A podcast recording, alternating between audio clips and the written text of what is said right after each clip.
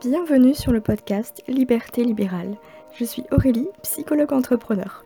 J'ai ouvert mon cabinet en janvier 2020 et à côté de ça, comme je suis passionnée de web marketing, j'ai décidé d'aider mes collègues, thérapeutes, praticiens et professionnels de santé à développer leur activité sur le web en boostant leur visibilité.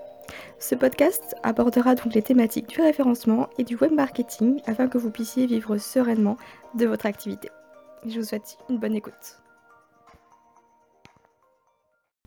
Bonjour à tous et bienvenue dans l'épisode 7 du podcast Liberté libérale. Alors oui, surprise, il y en a encore un avant la fin de l'année. Je me suis juste un petit peu emmêlé les pinceaux dans l'épisode précédent parce que si vous voulez tout savoir, euh, j'ai enregistré, du coup là c'est le troisième épisode que j'enregistre euh, d'affilée pour avoir de l'avance, voilà, organisation, productivité. Donc je me suis un petit peu emmêlé les pinceaux, donc voilà, ce sera le dernier épisode de podcast de l'année 2020 et on va démarrer tout de suite. Donc le sujet du jour, c'est le syndrome de l'imposteur. Quel vaste sujet, n'est-ce pas? Alors je ne sais pas si vous êtes familier avec ce syndrome, avec ce terme ou non. En tout cas, moi j'ai entendu le syndrome de l'imposteur à partir du moment où j'ai commencé à entrer dans l'entrepreneuriat avant du coup l'ouverture de mon cabinet libéral car euh, j'ai commencé euh, en entrepreneuriat en étant community manager. Donc voilà, j'ai après changé un petit peu. Mais du coup, c'est à partir de là que j'ai compris ce que c'était et que je l'ai carrément vécu. Et même en tant que psychologue, je ressens encore ce syndrome de l'imposteur et c'est vrai que même s'il est connu dans le monde du web entrepreneuriat, bah, au niveau des professionnels de santé, psychologues, diététiciens, euh, ostéopathes, hypnothérapeutes, etc., eh bien il existe également, mais on n'en parle pas, ou peu. Et c'est vrai que j'avais envie d'en parler, de démystifier un peu tout ça et de vous dire qu'en fait, vous n'êtes pas seul et non, ne l'écoutez pas, ce fichu syndrome, vous êtes capable de le dépasser.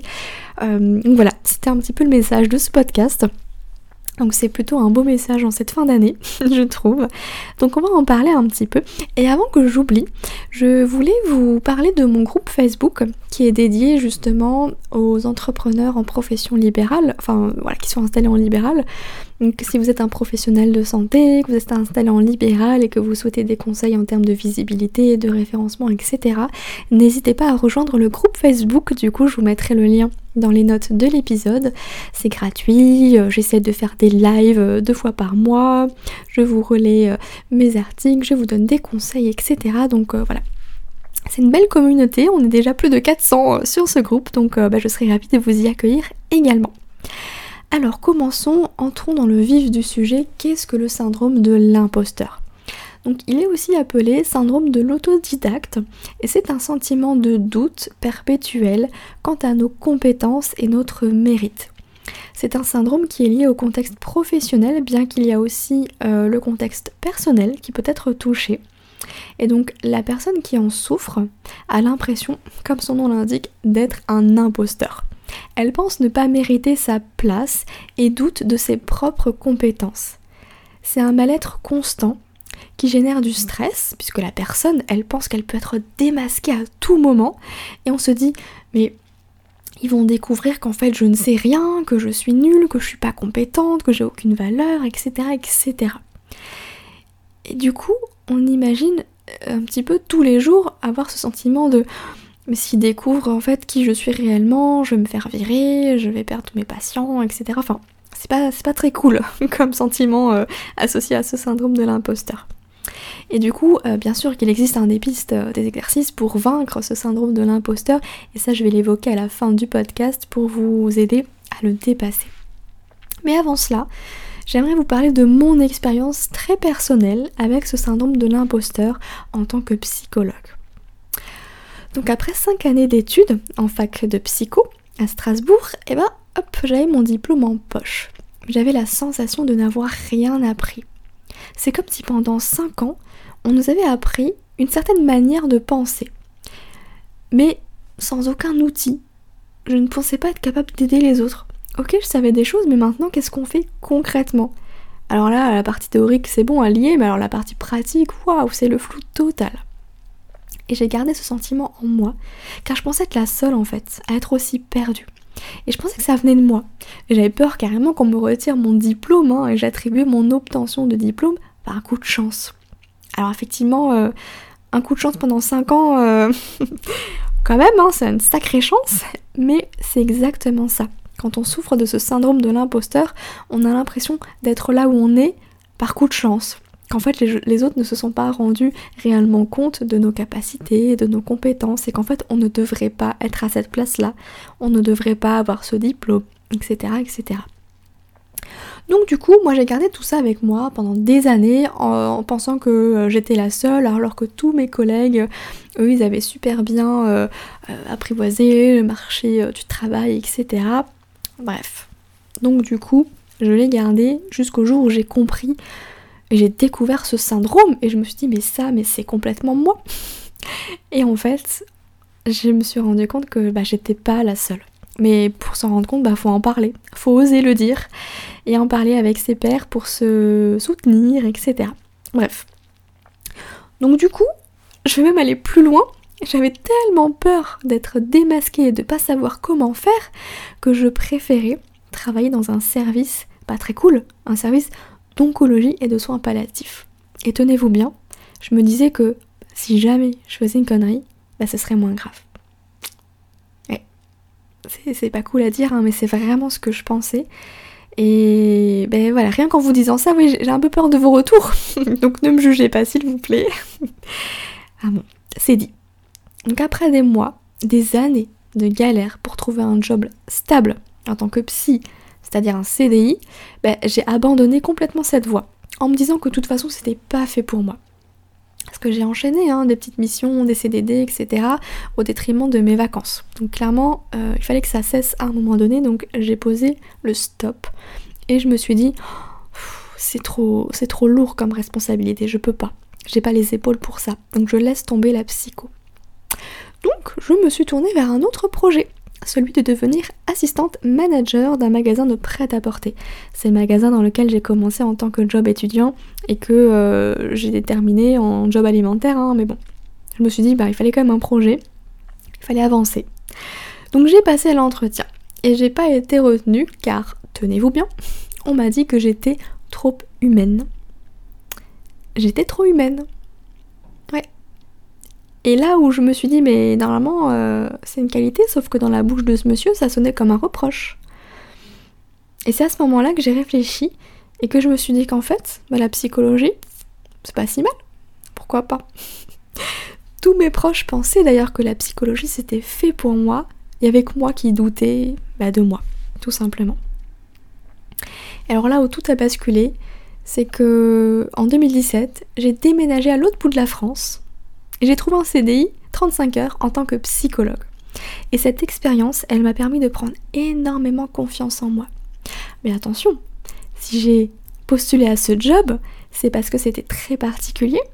C'était par téléphone. Alors il y avait quand même une espèce de barrière qui me protégeait, vous voyez Un petit peu comme en soins palliatifs où je me suis dit, bon bah, de toute façon, ils sont en fin de vie, c'est pas grave si je dis n'importe quoi. Entre guillemets, hein, bien sûr. Mais là, c'est par téléphone qu'il y a une certaine barrière aussi qui protégeait moi également. Et puis finalement, après deux ans et demi passés là-dedans, un peu moins du coup, bah, j'ai décidé de faire le grand saut. En janvier 2020, j'ai ouvert mon cabinet libéral à Bordeaux. Et si on m'avait dit que j'en serais là il y a deux ans, jamais je ne l'aurais cru. En libéral, moi, jamais. Je suis trop frileuse, je disais à tout le monde. Et tout ça pour dire que oui, même avec un diplôme en poche, même avec 5 ans d'études derrière soi, ben, on peut douter de soi, on peut douter de ses compétences. Et si vous aussi, là, qui m'écoutez, vous êtes professionnel de santé ou, d'ailleurs avec un tout autre diplôme, vous doutez de vous, et eh bien sachez que vous n'êtes pas seul. Vous n'êtes pas seul, alors venez en discuter dans le groupe Facebook, qu'on dépasse ce syndrome de l'imposteur, qu'on le mette au placard et qu'on assume enfin qui on est, nos valeurs, et que nos études, elles ont un poids. Bien sûr, on a passé 5 ans d'études, bien sûr, on a obtenu notre diplôme, on n'est pas sans rien, même si on a l'impression d'être à nu. Voilà ce que j'avais envie de vous transmettre à propos de ce syndrome de l'imposteur. Alors maintenant, quelle solution pour y faire face? Alors il existe plusieurs exercices pour dépasser, vaincre ce syndrome de l'imposteur, même si le plus efficace, ça reste l'expérience. Je vais pas vous mentir, il faut se lancer. Il faut dépasser sa peur, il faut sortir de sa zone de, confort pour se rendre compte qu'en fait, ben, c'est pas si terrible que ça, qu'on arrive tout à fait à y faire face. Bien sûr qu'on sait pas tout. On peut pas être à l'aise dans toutes les situations, mais c'est normal, enfin on est un être humain, on peut pas aider tout le monde. Mais c'est là aussi où ça va être intéressant de se dire bah tiens, telle problématique, je suis plus à l'aise alors que telle autre, c'est pas du tout pour moi. Ça va vous permettre aussi bah, de savoir avec quelle problématique, quelle personne, avec quelle personne vous voulez travailler. Donc l'expérience, c'est le meilleur moyen de vaincre votre syndrome de l'imposteur. Mais je vais vous donner quand même d'autres astuces, d'autres petits exercices à faire avant, hein, avant que vous lâchiez tout et que vous vous mettiez en libéral. Donc déjà dans un premier temps, je vous invite à faire la liste de votre compétence. Parce que l'être humain a tendance à se concentrer sur le négatif, sur ce qui ne va pas, sur ce qui manque. C'est le fameux biais de négativité. Donc il va falloir rééduquer votre cerveau pour contrebalancer ce biais et voir qu'en fait, bah, il y a autant, voire plus, de positif que de négatif.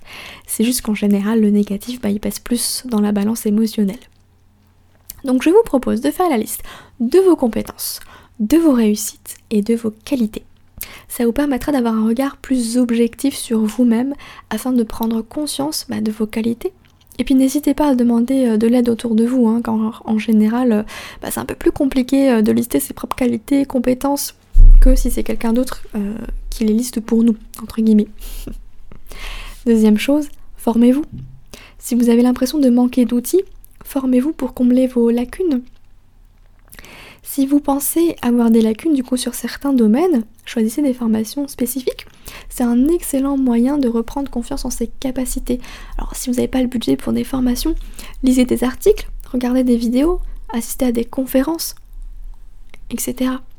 Et je peux vous dire que Instagram regorge de psychologues euh, hyper compétents qui partagent leurs connaissances, leurs réflexions.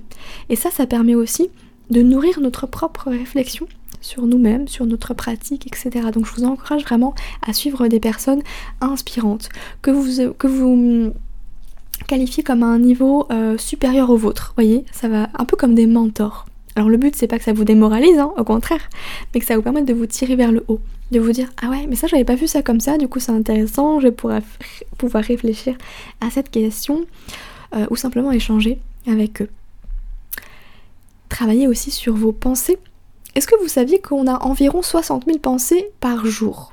Et sur ces 60 000 pensées, il y en a 48 000 qui sont négatives.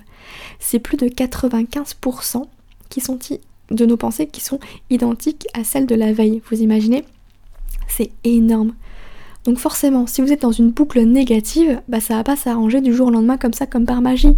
Il faut les travailler. Donc prêtez attention à votre discours intérieur et à chaque pensée négative eh bien vous allez pouvoir la transformer en pensée positive. Par exemple, si vous avez l'habitude de vous dire Ah mais je suis nulle, je suis vraiment nulle, qu'est-ce que vous pouvez vous dire? Bah je fais de mon mieux chaque jour, je fais de mon mieux. Ça c'est positif, voyez? Et ça correspond à votre euh, moment, à votre état d'esprit du moment. Vous n'allez pas vous dire Bah je suis super, euh, je suis expert, etc. Non, vous n'allez même pas y croire. Donc choisissez une pensée à laquelle vous pouvez croire, mais qui a quand même une connotation bien plus positive que bah, je suis nulle quoi. C'est une véritable rééducation du cerveau, hein, donc avec de la patience et de l'entraînement, eh bien vous verrez que ce processus il va devenir de plus en plus facile jusqu'à devenir qui sait automatique. Ensuite, dernière chose, ne vous comparez pas aux autres. Arrêtez de vous comparer. Déjà on est tous différents, on avance chacun à son rythme et c'est totalement incohérent de lancer son cabinet et de se comparer à votre collègue qui elle, elle a 5 ans d'expérience derrière elle. Forcément, votre cabinet, n'est pas rempli encore alors qu'elle a la liste d'attente. Mais normal, il y a 5 ans là qui vous séparent. La seule personne qui compte, c'est vous. Apprenez à être bienveillant avec vous-même. Si la comparaison vous aide à vous motiver pour atteindre vos objectifs, ok. Par contre, si elle vous fait du mal, eh ben arrêtez de suivre ces personnes. C'est pas ces personnes-là que vous avez envie de suivre. Donc de mon côté, comment est-ce que j'ai réussi à me sortir un peu de ce syndrome de l'imposteur? Alors, je rigole intérieurement parce que le syndrome de l'imposteur, euh, il est toujours un petit peu autour de moi, là, il plane toujours sur ma tête. Mais en gros, ce qui m'a aidé à, mieux le vivre, à dépasser un peu ce syndrome de l'imposteur, bah, déjà c'est l'hypnose. À deux niveaux. Au niveau professionnel, car ma formation d'hypnose m'a permis de m'approprier un outil concret dans ma pratique. Et à un niveau personnel, bah, mine de rien, l'hypnose, ça m'a permis de prendre davantage confiance en moi, grâce bah, à cet outil-là hein, que j'utilise pour moi personnellement, la visualisation, l'ancrage, etc. Donc ça, ça a été vachement euh, bénéfique pour moi. Donc vraiment, si vous aussi, vous avez l'impression d'être nul, de pas être compétent, d'avoir rien à apporter, euh, vous avez peur d'être démasqué, stop, stop, stop. Vous n'avez même pas besoin de diplôme pour vous dire que vous êtes compétent en fait. Hein. Mais c'est pour vous dire que le syndrome de l'imposteur, il arrive à un niveau quand même où même des gens diplômés euh, après 5 ans d'études, bah, ils peuvent en souffrir aussi. Donc parlez-en. Venez nous rejoindre dans ce fameux groupe Facebook pour qu'on puisse justement vous aider à le dépasser. Et à partir du moment où on en parle, oh, mais qu'est-ce que ça fait du bien en fait Ça fait du bien de découvrir qu'on n'est pas tout seul et que oui, on en souffre tous, presque tous. Donc venez en parler dans ce fameux groupe Facebook, vous retrouverez le lien dans les notes de l'épisode. Et puis, euh, bah, comme d'habitude, hein, je reste disponible si vous avez envie qu'on en parle, rien que vous et moi, m'envoyer un petit message par mail, sur les réseaux sociaux ou autre, je serais ravie.